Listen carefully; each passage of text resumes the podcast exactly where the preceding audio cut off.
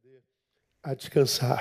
Bom, queria deixar uma palavra com vocês hoje. Nosso culto vai ser bem rapidinho hoje, conforme anunciado aí nas redes ah, desde ontem. Um tema que eu queria compartilhar com vocês: igreja, um híbrido existencial. E lembrar a vocês que a partir de amanhã essa mensagem, como a da manhã, já estará ah, em todas as plataformas é, com o meu nome, do Neil Barreto, ok? No YouTube, no meu YouTube já vai estar lá, como também a da manhã, Deezer, Spotify, Apple Podcast e Google Podcast. Então, tudo que é cast vai estar lá a partir de amanhã. Essa mensagem, como todas as outras mensagens que você, porventura, queira ouvir. Então, se você não consegue ouvir agora, você pode ouvir amanhã, se você precisar sair no meio da palavra, amanhã você pode ouvi-la, como também você pode compartilhá-la com alguém. Então, sentou no ônibus amanhã para ir no trabalho, põe o fonezinho e vai ouvindo o podcast, sendo abençoado pela palavra, mastigando de novo, como eu brinco com os dentes do cérebro, para que essa palavra possa internalizar e se confundir conosco. Hoje eu quero levá-los a João capítulo 12. João capítulo 12 de manhã eu falei sobre Lucas e hoje eu vou falar sobre João, o evangelista também. E vamos ler os versículos de 1 a 8. Jesus ungido para a Páscoa. E essa palavra é uma palavra da qual a gente vai tirar alguns exemplos para a gente pensar aquilo que a gente conhece como sendo igreja. Tá bom? O texto diz assim: Veio, pois, Jesus seis dias antes da Páscoa a Betânia, onde estava Lázaro, a quem ele ressuscitara dentre os mortos. Deram-lhe ali uma ceia. Marta servia. Lázaro era um dos que estavam à mesa com ele. Então Maria, tomando uma libra de bálsamo de nardo puro, de grande preço, ungiu os pés de Jesus e os enxugou com os seus cabelos e encheu-se de, de, de, de encheu-se a casa do cheiro do bálsamo. Mas Judas Iscariotes, um dos, um dos discípulos, aquele que o havia de trair, disse: Por que não se vendeu esse bálsamo por trezentos denários e não deu aos pobres? Ora, ele disse isto não porque tivesse cuidado dos pobres, mas porque era ladrão e, tendo bolsa, subtraía o que nela se lançava. Respondeu, pois, Jesus: Deixai-a. Para o dia da minha preparação, para a sepultura o guardou, porque os pobres sempre os tendes convosco, mas a mim nem sempre me tende. Pois bem, guarda esse texto aí no seu coração. Nós vivemos um tempo hoje, amados, onde nós estamos cercados de gente especialistas na gente. Como tem gente que acha que tem condição de dizer o o que, que você tem que fazer? O que, que você não tem que fazer? Aonde você pode ir? Como que você tem que se vestir? O que, que você pode dizer? O que, que você não pode dizer? A gente ouve isso o tempo inteiro. Gente especialista na gente. Você não pode, como que se ele pudesse dizer o que, que eu posso, o que, que eu não posso. Você tem que, como que se ele tivesse condição de dizer o que, que eu tenho. Como que se alguém tivesse condição de dizer a quem quer que seja o que, que deve, o que, que não deve, o que, que pode, o que, que não pode. Bom, eu sou de um tempo que quem podia fazer isso com muita liberdade eram os pais sobre os filhos menores. Hoje nem isso pode mais, não é? Mas a gente está tirando o direito do pai de educar, a gente tira o direito do pai de, de, de exortar, a gente tira o direito do pai e da mãe de castigar, a gente tira direito do pai de dizer ao filho, faça isso, não faça isso, mas a gente quer o direito de dizer a respeito de gente que a gente nem conhece, nunca esteve junto ao perto de dizer o que ela pode e o que ela não deve. Então nós vivemos esse tempo assim. Uma, um tempo de gente especialistas em nós, especialista em tudo, como eu já falei aqui algumas vezes, né? As redes sociais é um, é um lugar muito ruim de ser, porque não há verdade ali, né? é um campo de hipocrisia, é um campo de exibicionismos. Então, é, é um lugar onde tem especialistas em tudo. Se você bota um, um comentário sobre economia, o cara comenta. Se você bota sobre teologia, ele comenta também. Se você botar física quântica, ele comenta também. Se você botar sociologia, ele comenta também. Se você falar sobre a teoria das cordas, ele comenta também. Se você falar sobre o ser e o nada de, de, de, de Sartre, ele também comenta. Ele sabe de tudo. Ele só não sabe gestar a própria vida. Nós vivemos num tempo de sabichões mal resolvidos, de gente que sabe de tudo, mas está infeliz a beça. Gente que sabe de tudo, só não sabe o que fazer com a sua dor, com a sua angústia, com a sua irrelevância, com tudo mais. É um tempo que eu costumo dizer chato para ser. Esse tempo de gente que sabe tudo é um tempo no qual a gente vê também muita gente falando sobre igreja. Esses que são especialistas em nós, também são especialistas em eclesiologia, em igreja, são especialistas em Bíblia, mas não leem a Bíblia, não estão em comunhão com a igreja, mas são especialistas. Eu não sei de onde vem a especialidade de tantos destes, mas eles se autodeclaram especialistas em igreja e pronto. Não tem quem demova o sujeito dessa realidade. Agora, o interessante é que os críticos da igreja de Jesus, principalmente os que estão fora dela, porque os que estão fora dela são muito mais críticos do que os que nela estão, têm é, em comum a vivência de uma certa experiência. Das duas umas. A. Ou foram relevantes nessa igreja, pisaram na bola e não conseguiram se soerguer, ou nunca foram relevantes na igreja e sua irrelevância não gerou neles força para continuar. Deixa eu tocar de microfone aqui.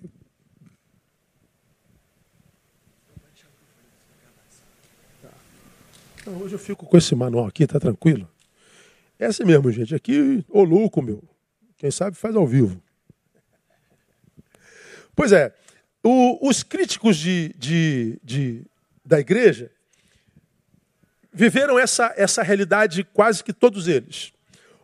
Ou foram relevantes nessa igreja, estou falando da igreja local, dessa igreja comunidade, foram relevantes, mas por alguma razão, por algum percalço da vida, pisaram na bola, na bola, se desconfiguraram para essa comunidade e nunca mais conseguiram se levantar, ou fazem parte de outro grupo, nunca foram relevantes na sua igreja, nunca foram ativos nessa igreja e a sua irrelevância não gerou neles força para continuar na igreja. Então estão do lado de fora da igreja hoje, jogando pedra na igreja. Isso hoje é muito comum e regular. Aí o que, que acontece? Do lado de fora, eles dizem que o problema da igreja é quem está do lado de dentro. Isso para mim é uma, é uma, é uma, é uma insanidade. Ah, Jesus edifica a sua igreja. Eu saio dessa igreja e do lado de fora eu digo que o problema é quem está do lado de dentro. Por quê? Porque eu do lado de fora me tornei especialista em igreja. Eu me tornei especialista em eclesiologia. Então eu acredito no meu achismo, e o meu achismo se torna uma, uma pós, é, um pós-doutorado sobre eclesiologia, e do lado de fora eu passo a achar que o problema da igreja é quem está do lado de dentro da igreja. Agora, por que, que a igreja sempre foi tão contestada, questionada ao longo de toda a sua história? E, claro, Hoje, muito mais contundentemente, nós vivemos em rede e todo mundo hoje tem direito à voz. E nem todo mundo que tem direito à voz está dizendo alguma coisa. Fala, fala, fala, fala, fala, mas não diz nada. E é por isso que no meio de tantas vozes nós temos tão pouca edificação. Nunca se falou tanto e nós nunca fomos tão pobres de conteúdo. Nunca se falou tanto e nós nunca fomos tão sociologicamente falando doentes. Nunca se falou tanto e nunca foi tão difícil achar uma fonte inspiradora. Nunca se falou tanto e a nossa qualidade de vida subjetiva nunca foi tão deteriorada como é agora. Por quê? Porque nem todo mundo que está dizendo alguma coisa tem alguma coisa para dizer. E aí, no, no, no, meio desse cabedal de vozes, de palavras, o que, que acontece? As palavras são direcionadas sobre a igreja e ela é essa entidade que é vista com vários tipos de olhares. E aos que resolveram estar fora dela, imaginando que ela é irrelevante, por causa dos que estão dentro, eu queria ah, mostrar para vocês o que é uma igreja, afinal de contas, irmão. Quando a gente olha para a igreja de Jesus, para o que, que a gente está olhando, afinal de contas? Ah, mas a igreja, quando eu falo, ah, mas a igreja, do que, que eu estou falando? O que, que é a igreja, afinal de contas? Eu acho que João 12, esse texto que nós acabamos de ler, traça como poucos textos aquilo que mais se parece com a igreja para mim no Novo Testamento. Eu queria compartilhar essa visão de igreja com vocês. E essa, essa visão de igreja que eu compartilho com vocês, a partir de agora, eu vou é, tirar das personagens que estão sentados nessa reunião que aconteceu em Betânia. Curiosamente, o mesmo nome de nossa igreja. E para quem me perguntou outro dia, por que, que o nome da igreja de vocês é Betânia? Por causa de Betânia da Bíblia? Não, esse bairro aqui, há 40 anos atrás, 50 anos atrás, se chamava Jardim Betânia. Por isso o nome da igreja jurídico é Primeira Igreja Batista do Jardim Betânia. E o nome que fantasia que a gente adotou Igreja Batista Betânia. Ah, por acaso, essa reunião aqui aconteceu na cidade chamada Betânia. E a, os personagens que estavam no entorno dessa mesa, para mim, representam o que é uma igreja. Aquela que Jesus tinha em mente quando disse: Sobre esta pedra edificarei a minha igreja. Quem são esses personagens? O primeiro personagem é Lázaro. Lázaro estava lá, sentado à mesa. Aquele que foi ressuscitado há bem pouco tempo atrás. E aí, quando eu olho para Lázaro, que tipo de gente eu vejo em Lázaro? Eu vejo em Lázaro um exemplo de vida que vence a morte. Igreja é a comunidade de gente que estava morta e reviveu. Portanto, para mim, o que Jesus tinha em mente quando pensava igreja era: igreja é o lugar de gente ressuscitada, é lugar de Lázaros. Lázaros. Bom, tudo começa aqui, meu irmão. Se está na igreja e não passou pela experiência da ressurreição, do novo nascimento, está na igreja, mas não é igreja. E aí é que está o problema. Quando nós olhamos para a igreja, essa igreja comunidade, como é a Igreja Batista Betânia, como é qualquer outra igreja local, nós precisamos entender que nessa comunidade há quem seja igreja e há quem não seja igreja. E se nós somos parte da igreja, nós precisamos, sobretudo, escolher para quem e para onde a gente vai olhar. Mas quando Jesus pensa a igreja, e eu penso com Jesus, eu estou pensando no lugar de gente ressuscitada. Lázaro, esse camarada que até bem pouco tempo estava morto, ele agora está em contato com alegria. Ele transforma a, a, a morte em alegria. Ele sai da morte para a vida. Ele sai da tristeza, da não-vida, para a vida marcada pela alegria do Senhor, que é a nossa fonte. Lázaro é o testemunho vivo da ressurreição. Lázaro é o testemunho vivo da intervenção do sobrenatural sobre o natural. Dá para entender isso? Quando a gente olha para Lázaro numa reunião como aquela, a gente entende que a gente está diante de alguém que por si só não precisava falar nada. A vida de Lázaro era o seu sermão. A vida de Lázaro, a experiência de Lázaro, era, era, era, era o discurso de Deus para o mundo. Lázaro é, é, é, o exemplo da intervenção do sobrenatural sobre a racionalidade. Ou seja, não há como racionalmente este homem está aqui. Pois é, mas estava. A igreja está para além do racional, está para além do, do lógico, está para além do sociológico, do psicológico, do antropológico. E o problema de tanta gente que não consegue entender a igreja, que quer olhar para a igreja, que é uma instituição sobrenatural, com olhos apenas natural, apenas natural. Quer olhar para a igreja, que é uma instituição divina, uma instituição transcendente, apenas com os olhos da sociologia, acaba achando só a sua versão caída. Vai se decepcionar mesmo. Mas igreja é lugar de gente ressuscitada. Nessa reunião aqui, irmão, Lázaro não precisava dizer absolutamente nada. O, o, o, a teoria e o ativismo se aquietaram, dando espaço à vida. Não há mais teoria. Vamos construir uma teoria sobre Lázaro. Explique como é que ele pode estar aqui. Não tem como.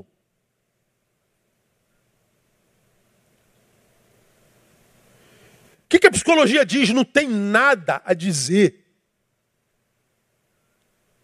Lázaro cala toda possibilidade humana de explicar o que Jesus tinha em mente quando pensava a igreja.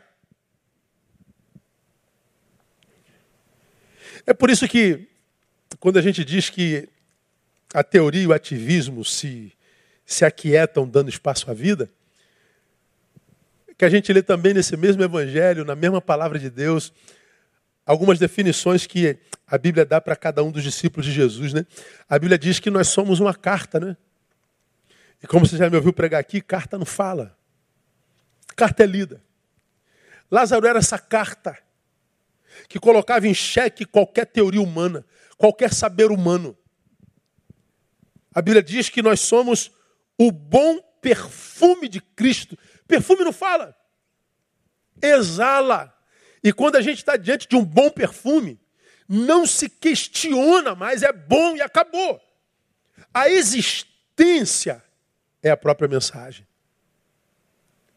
Então, quando a gente pensa igreja, irmão, a gente pensa igreja como sendo uma comunidade de ressuscitados. Nós estávamos mortos em nossos pecados, mas nele nós fomos ressuscitados. Em Cristo nós fomos feitos nova criação. Igreja é lugar de ressuscitado. Mas nessa reunião estava um homem chamado Simão, o leproso. Aliás, a reunião foi na casa de Simão, que era leproso. Simão representa quem? Simão representa gente que de fato experimentou a cura. Igreja é lugar de gente que foi curada. Igreja é lugar de gente que enxergou a sua lepra, de gente que enxergou o seu defeito, de gente que enxergou-se caído. E a gente sabe que naquele tempo a lepra era uma doença incurável e a lepra não só era incurável, como era vinculada a uma maldição, era uma doença maldita. O leproso era alguém altamente repulsivo, intocável, de modo que quando a doença a lepra era descoberta, ele era levado para um lugar bem longe da sociedade, ele vivia literalmente marginalizado, ou seja, à margem da sociedade. Só que, apesar dessa repulsiva doença, dessa maldita doença, apesar dessa incurável doença, estava ele sentado à mesa com Jesus. Ou seja, irmãos, igreja é lugar de qualquer pessoa que, pelo Espírito Santo, reconheceu-se doente e necessitado da cura que só o Espírito Santo de Deus em Jesus pode operar. Igreja não é lugar de gente que aponta a doença do outro. Igreja não é lugar de gente especialista em defeitos alheios. Igreja não é lugar de gente que, ao invés de, de, de, de, propor cura, propõe revelar a doença e a fraqueza. Não, não tem nada a ver com a igreja. Igreja é lugar de gente que se enxergou. Gosto de Jesus, Jesus e seu ministério, irmão. Nunca se assentou com santarrão. Pode ler o evangelho todinho. Jesus nunca se sentou com medalhões. Jesus nunca sentou com santarrões. Jesus nunca sentou com religiosos. Jesus nunca sentou com intolerantes. Jesus nunca sentou com, com, com acusadores. Jesus nunca sentou com gente que não era ensinável. Nunca. Ele se senta com a prostituta, mas porque é ensinável, ele se senta. Porque é ensinável, pode ser curada. Ele se senta com ladrão de imposto mas ensinável. Então o ladrão pode ser curado. Ele comunga com o ladrão da cruz, porque um deles podia ser curado, podia ser salvo. Mas você não vê Jesus sentando com religiosos. Jesus não senta com gente não ensinável, com gente que acredita que sabe tudo, mesmo que tal saber seja produto do achismo do sabichão. Jesus é lindo, né, irmão? Foi Jesus quem disse, né? Os sãos não precisam de médicos, mas os doentes sim. Jesus demais, os sãos não precisam de médicos. Não vim chamar justo, vim chamar pecadores. Portanto, Jesus não não não não admite estar com gente que não admite a possibilidade do fracasso que não admite a possibilidade de estar errado, com a possibilidade de estar doente. Jesus não se assenta com gente que admite o inesperável sobre a própria existência. Então a igreja é lugar de gente imperfeita mesmo, de gente doente, mas que foi curada, irmão. Todavia, de gente que foi curada e que olha para trás, lembra que foi leproso, sabe de onde veio, que portanto não se soberbece, não acusa o outro da sua lepra porque leproso já foi. Gente que nunca aponta dedo para ninguém, gente que se recusa a jogar sobre o rosto de alguém o seu presente e não faz isso porque conhece o seu próprio passado. Isso é a igreja de Jesus de Nazaré. Lugar de gente curada. Mas nessa reunião também estava Marta. Ah, Marta, como você é importante numa igreja. Marta é aquela que quando Jesus senta, ela fica tão feliz com a presença de Jesus e, segundo o texto, dá a entender, ela era uma cozinheira de mão cheia, uma quituteira de mão cheia, e ela fala assim: Meu Deus, comeu uma das melhores coisas da vida. E Jesus vem dessa caminhada pelo deserto, pela, pela vida, é, cumprindo sua missão, ele deve estar com fome. Ele chegou, eu vou preparar o melhor quitute. Ela diz assim: Eu vou servir a Jesus. Eu vou servir porque eu quero ver o Jesus alimentado, eu quero ver Jesus feliz. Igreja é lugar de gente que se realiza realizando. Gente que se realiza servindo. É gente que abre mão do próprio conforto para dar conforto. Gente que abre mão do seu lugar para dar lugar a alguém é gente que tem prazer em praticar a solidariedade, a generosidade, a bondade. Igreja é lugar de gente assim. Fale mal da igreja se você quiser, mas nenhuma instituição nesse planeta restaura mais famílias do que a igreja, restaura mais drogatizados do que a igreja, restaura mais gente perdida para o álcool do que a igreja. Ninguém restaura mais gente do que a igreja de Jesus. Ninguém. Por quê? Porque essa igreja, que é composta por gente que ressuscitou, é composta por gente que foi curada, e é composta por gente que se realiza realizando. Hoje, lamentavelmente, né, irmãos? Existe muita gente importante na igreja, muito medalhão, cara. É muita gente que vive dizendo, sabe com quem que você está falando? Toda vez que eu ouço isso, eu digo, sei, com alguém que não se enxerga com alguém que foi sequestrado pelo título, por alguém que não se lembra de onde veio, por alguém que não se lembra que só está de pé pela graça de Jesus. Eu estou diante de um cego que não se enxerga, que acha que enxerga sobre o outro mais do que o outro, embora não consiga se discernir no espelho. Muitos medalhões, muita gente importante, muita gente que se considera espiritual demais, como eu costumo dizer. Há tanta gente santa na igreja que diante das quais até Jesus parece carnal. Gente que vive a espiritualidade que eu chamo do monte, sempre encantado com a própria espiritualidade. Veja como eu sou santo, veja como eu me importo, veja como eu oro, publica tudo que faz.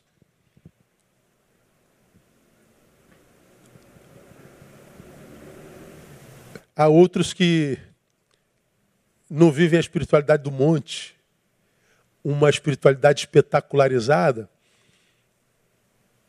mas se acomodam nas suas práticas litúrgicas e dominicais. Ele é um cumpridor de performance. Ele é um especialista em doutrina. Ele é um performático. Ele é um cumpridor de dever, mas sem vida, sem misericórdia, sem graça, sem generosidade, sem, sem, sem bondade. Do seu interior não flui rio de água viva. Na verdade, do seu interior não flui nada. Depois que se converteu, aspas, parece que a humanidade lhe foi subtraída. Eles estão na igreja, mas a igreja é lugar de gente que ama servir, de gente que se doa. Não lugar de gente que tem deusinhos dentro da, da, da própria barriga e vivem a exigir o impossível dos outros, dos seus líderes, dos seus pastores, mas eles não fazem a menor força para fazer essa igreja crescer, se multiplicar, salgar e iluminar a sua geração. Igreja não é isso não, irmão. Igreja é lugar de gente disposta a servir. Igreja é lugar de gente que está disposta a servir não só a Jesus, mas servir aos irmãos e servir à comunidade. É gente que é, a, a, absorveu a salvação, a ressurreição e a cura com uma gratidão tão grande que não consegue, não se permitem ser tomados pela inércia. A sua vida vai se transformar numa vida que, como eu costumo dizer sempre, vai fazer valer a pena o sacrifício de Jesus de Nazaré. São Martas gente serva. Igreja é assim. Mas lá naquela reunião também estava Maria, irmã de Marta e de Lázaro. Maria já é diferente da Marta, né?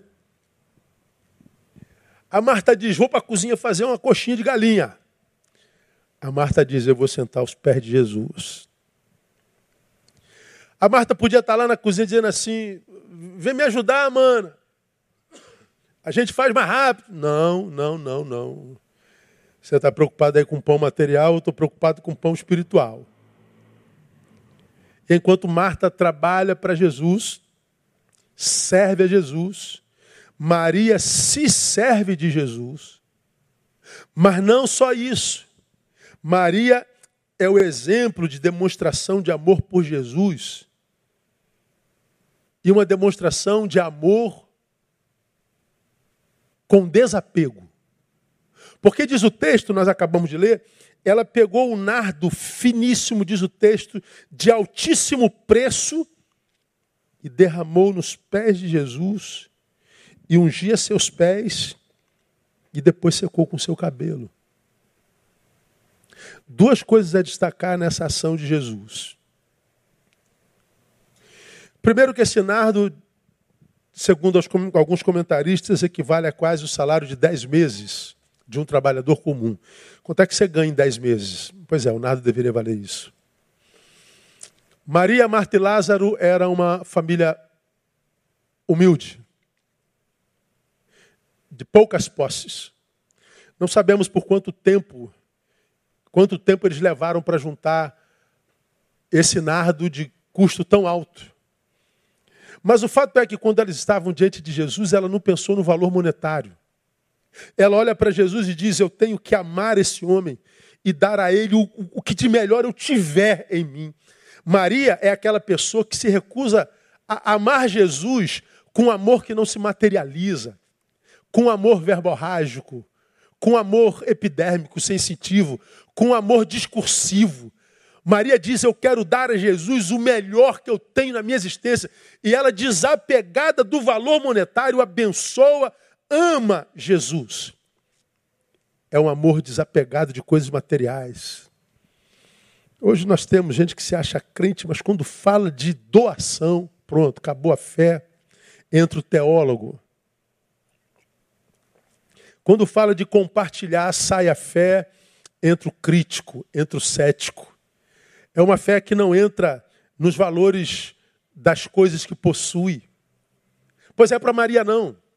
Maria é essa mulher que, que é um exemplo de demonstração de amor por Jesus e de desapego. Ela oferece o que tem de melhor. E mais, Maria, em segundo, é alguém que ama a Jesus incondicionalmente, a ponto de não se preocupar com a sua própria imagem, porque o gesto de alisar o pé de um homem naquele tempo era um gesto, pasme, absolutamente erótico. Para aquele tempo e até hoje, a única parte do corpo que se via de um homem, de uma mulher, era o pé. Se algum tipo de fetiche acontecia naquele contexto, e acho que até hoje eles andam muito tapados, o fetiche era no pé. Então o pé não se tocava, era obsceno. Mas ela não se preocupa com o que a sociedade pensa dela, e ela diz: Eu não tenho obscenidade nenhum. Esses pés são os pés do meu Deus. Esses pés são os pés que têm andado por toda a Judéia, por toda a Samária, têm andado por Betânia, que curou meu irmão. Esse pé para mim é santo, esse pé está sofrido, esse pé está ferido, esse pé está calejado, e eu quero ser cura para esse pé. E ela lisa, ela unge os pés de Jesus, seca com seu cabelo e diz: Não me interessa o que pensam de mim. É a igreja é lugar de gente que não tem vergonha de dizer que é crente.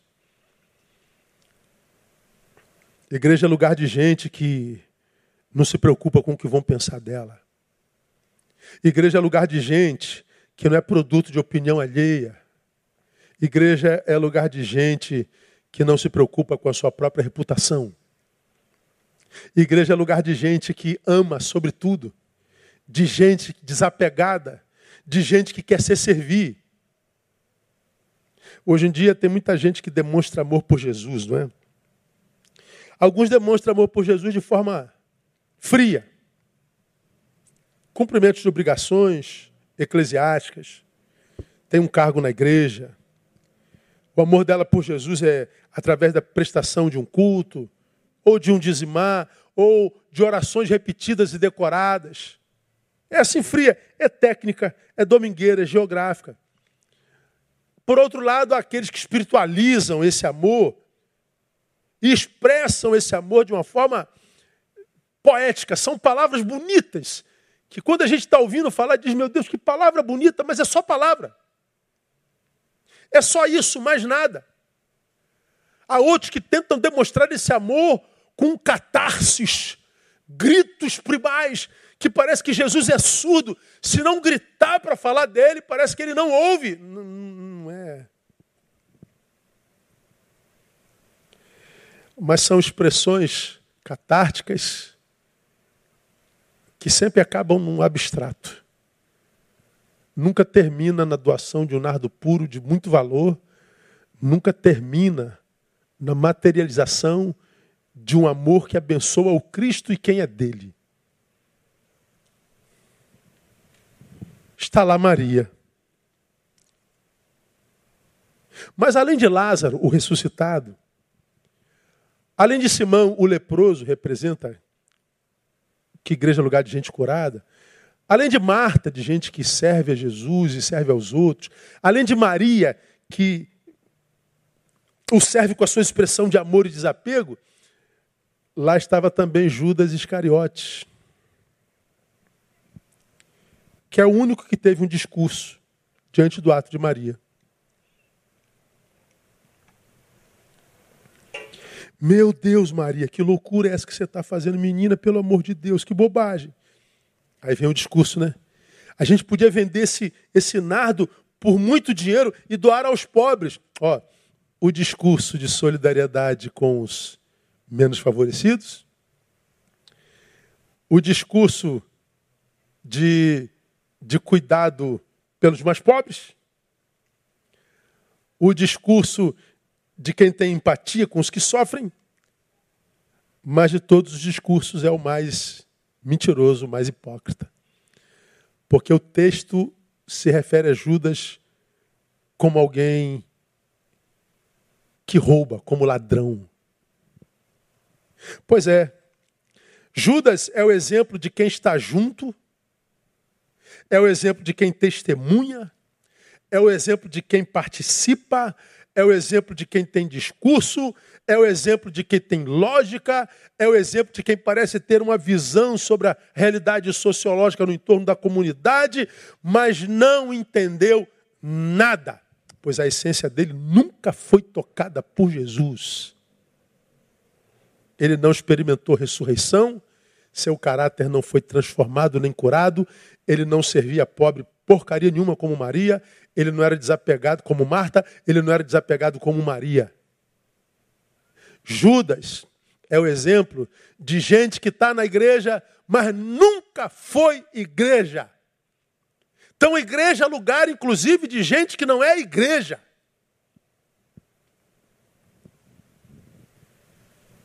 E o fim de quem está na igreja e não é igreja é sempre o mesmo: ou matar, ou roubar, ou destruir.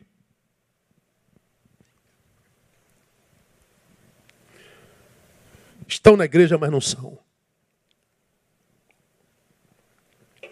Eu vejo nessa reunião um diagnóstico que, para mim, é igreja. Agora, o que, que a gente aprende disso aqui, irmão, para a gente caminhar para o nosso final? Está aqui alguns conselhos para vocês.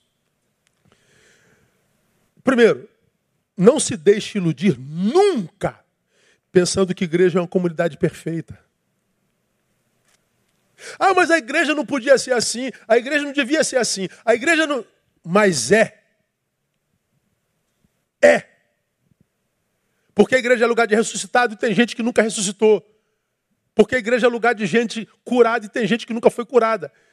Tem gente que deveria servir, não serve, é servida. Tem gente que devia ser desapegada e não é, é avarenta. Tem gente que é Judas. Deixou de ser igreja por causa disso? Claro que não. Por que, que você acha que Jesus chamou Judas? Lembra, uma vez eu falei aqui, alguém me parou no corredor da igreja e perguntou, pastor, quando Jesus escolheu Judas, ele se enganou? Eu falei, irmão, você acha que é possível que Jesus se engane com relação a qualquer pessoa se ele conhece os pensamentos e os intentos do coração? Você acha que existe a possibilidade de Jesus se enganar? Por que, que Jesus escolheu Judas? Para que eu e você aprendêssemos que a sua igreja, mesmo aquela que ele é pastor presente, não é perfeita. É tão fácil de se lembrar disso, irmão. Como que a gente se lembra disso facilmente? É só você olhar para você. Você não faz parte da igreja? Faço. E a perfeição em você? Não. Então, de onde vem a ideia de que eu devo exigir perfeição de quem quer que seja, do que quer que seja? Ah, não existe não, irmão. Não existe não. A igreja é uma comunidade híbrida. Todo tipo de gente, todo tipo de caráter, todo tipo de tudo. É uma comunidade híbrida. E é exatamente aí, por incrível que pareça, que está a nossa riqueza. Imagine se todos nós fôssemos iguais, se todos fôssemos Lázaros, todos Maria, todos Marta, todos Simão, todos Judas. Ninguém aprendia nada com ninguém. Agora o bom, irmão, é quando a gente senta com Lázaro e diz assim, cara, como é que você chegou aqui? Ué, você não conheceu a minha história? Não, não viu no jornal, não? Eu morri, fui sepultado, fiquei quatro dias, quatro dias na morte. Sério, cara? Foi, não soube não? Não. E tu? Não, eu pensei que eu tinha sido alvo do maior milagre, eu era leproso. Não tem cura e estou aqui. É mesmo, cara. Então você não morreu, mas não vivia, né, Simão? Não, porque a sociedade me botou para fora. Leproso vive à margem. Não está morto, mas também não está vivo. Como é que é isso, Simão? Ah, eu vou te explicar, Lázaro. Senta aqui. E lá na morte, tem memória? É, deixa eu falar como é que foi. Daqui a pouco vem Maria e senta à mesa. Maria, como é que você faz para jogar tanto dinheiro fora desse jeito? Ué, só não ter o coração no dinheiro. Tenha no pé do Cristo. É só você apontar teu coração para o lugar certo. Mas, Marta, como é que pode? Jesus está aqui, o cara é o profeta, o cara é o filho de Deus. Você vai para a cozinha fazer coxinha? É, mesmo Deus, quando o homem come, tem necessidade física. E eu amo a cozinha. Deus me fez cozinheira. Deus me fez motorista. Deus me fez intérprete, Deus me fez pastor, Deus me fez jogador de futebol, então eu jogo bola para a glória dele. Deus me fez o quê? Seja para a glória dele. Imagina se todos nós fôssemos iguais. Imagina se todos na igreja fossem vascaínos, irmão. Está amarrado. Imagina se todos na igreja fossem flamenguistas. Preto e vermelho é cor de quê, irmão? Pensa. pois é. Que bom, né? Que a igreja é uma comunidade híbrida. Aí aquele que é psicólogo clínico senta com um behaviorista, que senta com humanista existencial. E aí, embora sejam todos psicólogos, todos aprendem igualmente, porque são especialistas de áreas diferentes. Agora você imagina se todo mundo fosse psicólogo clínico, ninguém aprenderia mais nada a vida estagnaria. E por que, que a vida não estagna na igreja? Porque nós somos diferentes. E é essa diferença que tem feito tanta gente deixar a igreja por imaginar que o problema é quem está dentro da igreja. Oh, acorda, irmão. É como eu já disse aqui mil vezes. Ah, eu estou fora da igreja porque a igreja tem traíra, a igreja tem fofoqueiro, a igreja tem não sei o quê. E no seu trabalho tem traíra? Fofoqueiro, não sei o quê? Tem. Você pede demissão? Não, né?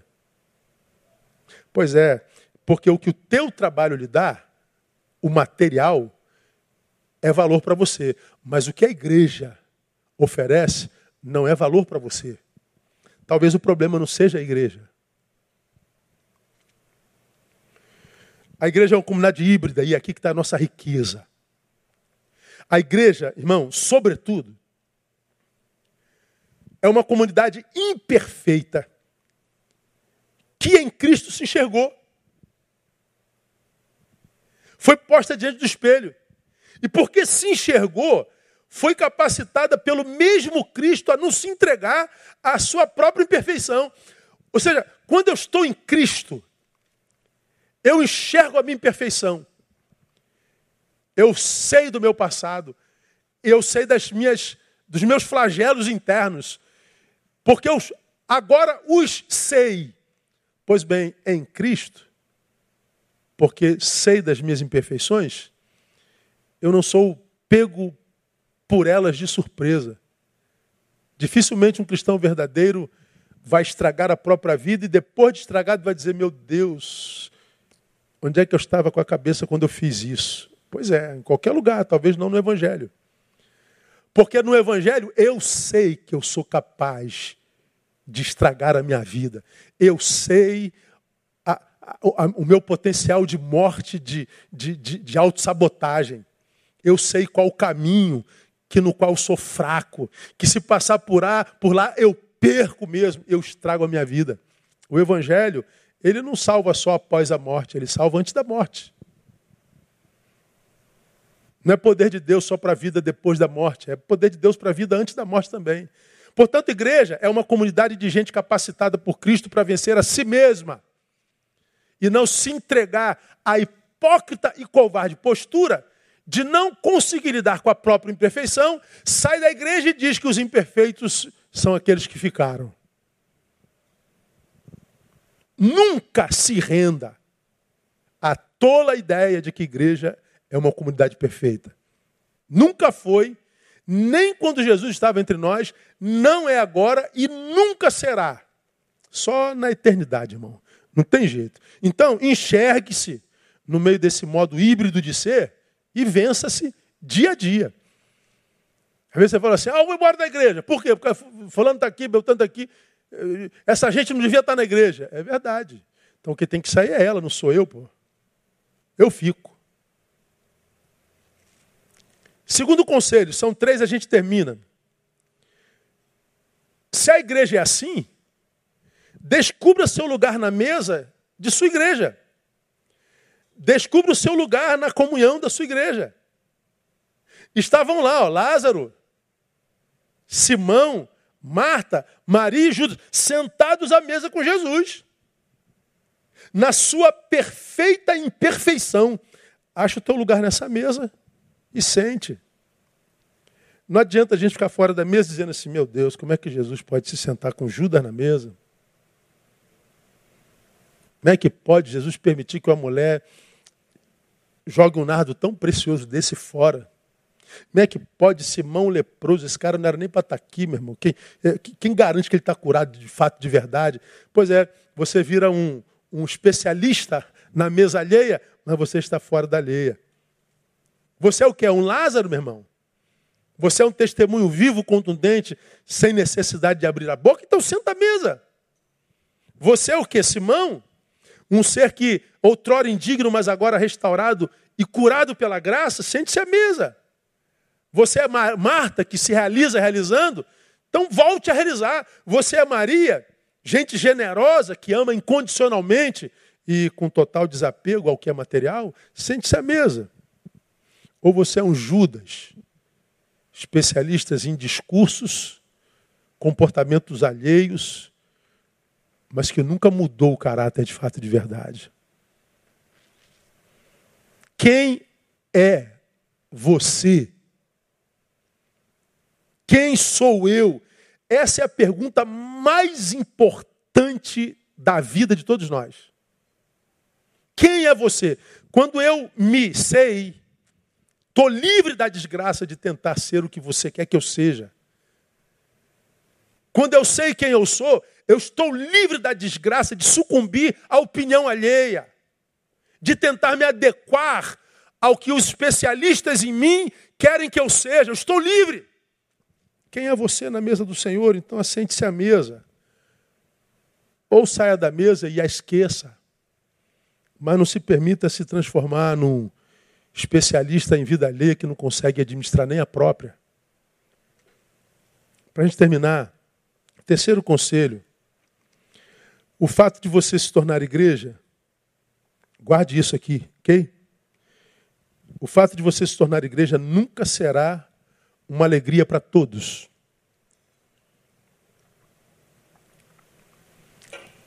João 12, 10. Coloca para mim, painel. A gente está na reunião com Lázaro sentado ressuscitado, não está? Pois é. Lázaro é aquele que não precisa abrir a boca, não é verdade? É. Ele é o testemunho vivo do sobrenatural agindo sobre a racionalidade, não é verdade? É. Lázaro é aquele que põe toda a lógica em xeque, não é ele? É. Lázaro naquela reunião não precisa abrir a boca. Não, a sua vida é o testemunho. É. Pois bem, olha o que, que aconteceu. Mas os principais sacerdotes deliberaram fazer o quê? Matar também a Lázaro. Jesus ressuscita Lázaro, E os sacerdotes, os principais, querem matar quem o ressuscitou e o ressuscitado. Espera aí, meu. O cara acabou de ressuscitar, vamos alegrar com ele, com a família. Família tradicional aí em Betânia. Betânia era uma vilazinha pequenininha. Todo mundo se conhece. Vocês não deviam se alegrar com a alegria de Lázaro, de Marta e Maria? É, não se tornar igreja de Jesus nunca será uma alegria para todos. Por quê, irmãos? Porque as tuas fontes foram mexidas depois de Cristo.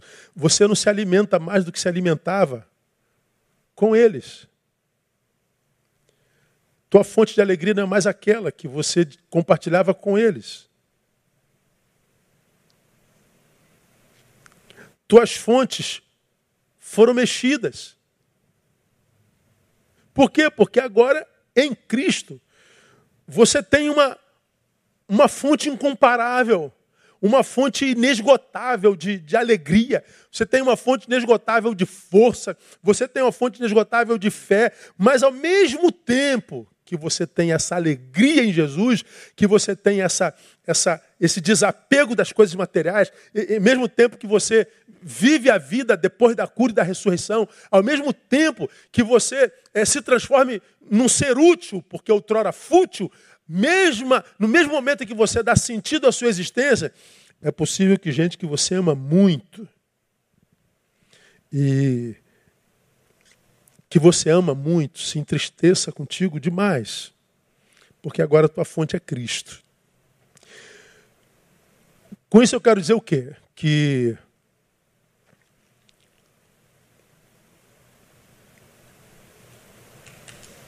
tua alegria é a tristeza de gente que você ama. A tua ressurreição não vai alegrar todo mundo. A tua cura saiu da droga, saiu do álcool, restaurou tua família, se libertou de todos os sentimentos que te habitavam e que te desqualificavam a tua existência. Bom, você se libertou disso tudo, está tá pulando de alegria. A tua alegria pode ser tristeza de muita gente.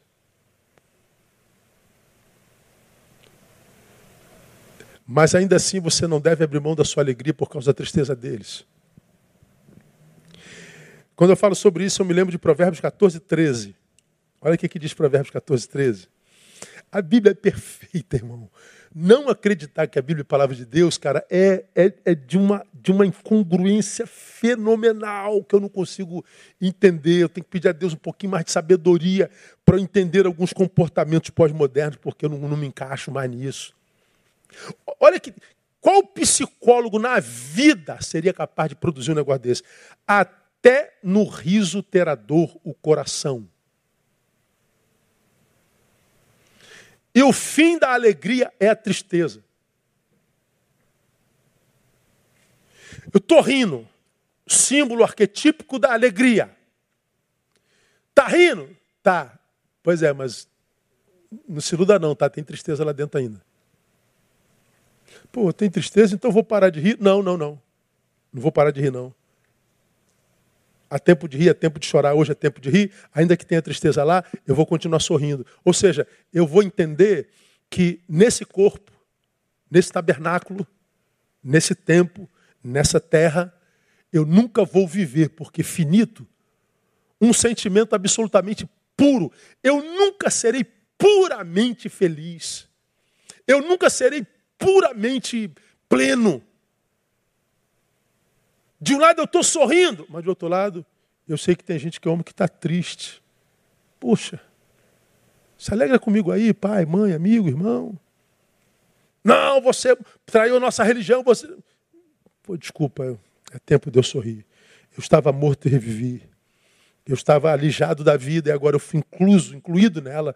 Eu vou me alegrar. Pois é. Então, quando nós somos igreja, nós entendemos que agradar a Deus é também desagradar homens. E num tempo como esse, onde nós lidamos com gente que não se agrada com nada, porque a lente dos seus olhos está suja, nada os, os planifica, porque estão longe de Deus, inclusive na igreja. Eu preciso ter caráter, eu preciso ter condição de maturidade para viver a minha fé aprendendo a desagradar gente. Então é possível que para ganharmos Jesus nós tenhamos que perder algumas pessoas.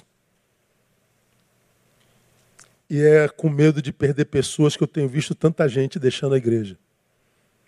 Que abre mão da mesa para ficar do lado de fora no discurso, na teologia, na filosofia, nos achismos existenciais, tão tolos desse tempo tolo que nós vivemos hoje. Bom, se até no riso terá dor o coração e o fim da alegria é tristeza, o que fazer aqui termino? Abrir mão da alegria, pastor? De jeito nenhum.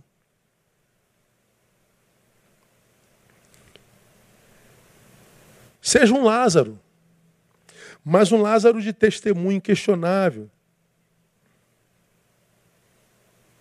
Porque se a gente é um Lázaro de testemunho inquestionável, a gente acaba gerando em quem a gente ama o desejo de passar pela mesma ressurreição.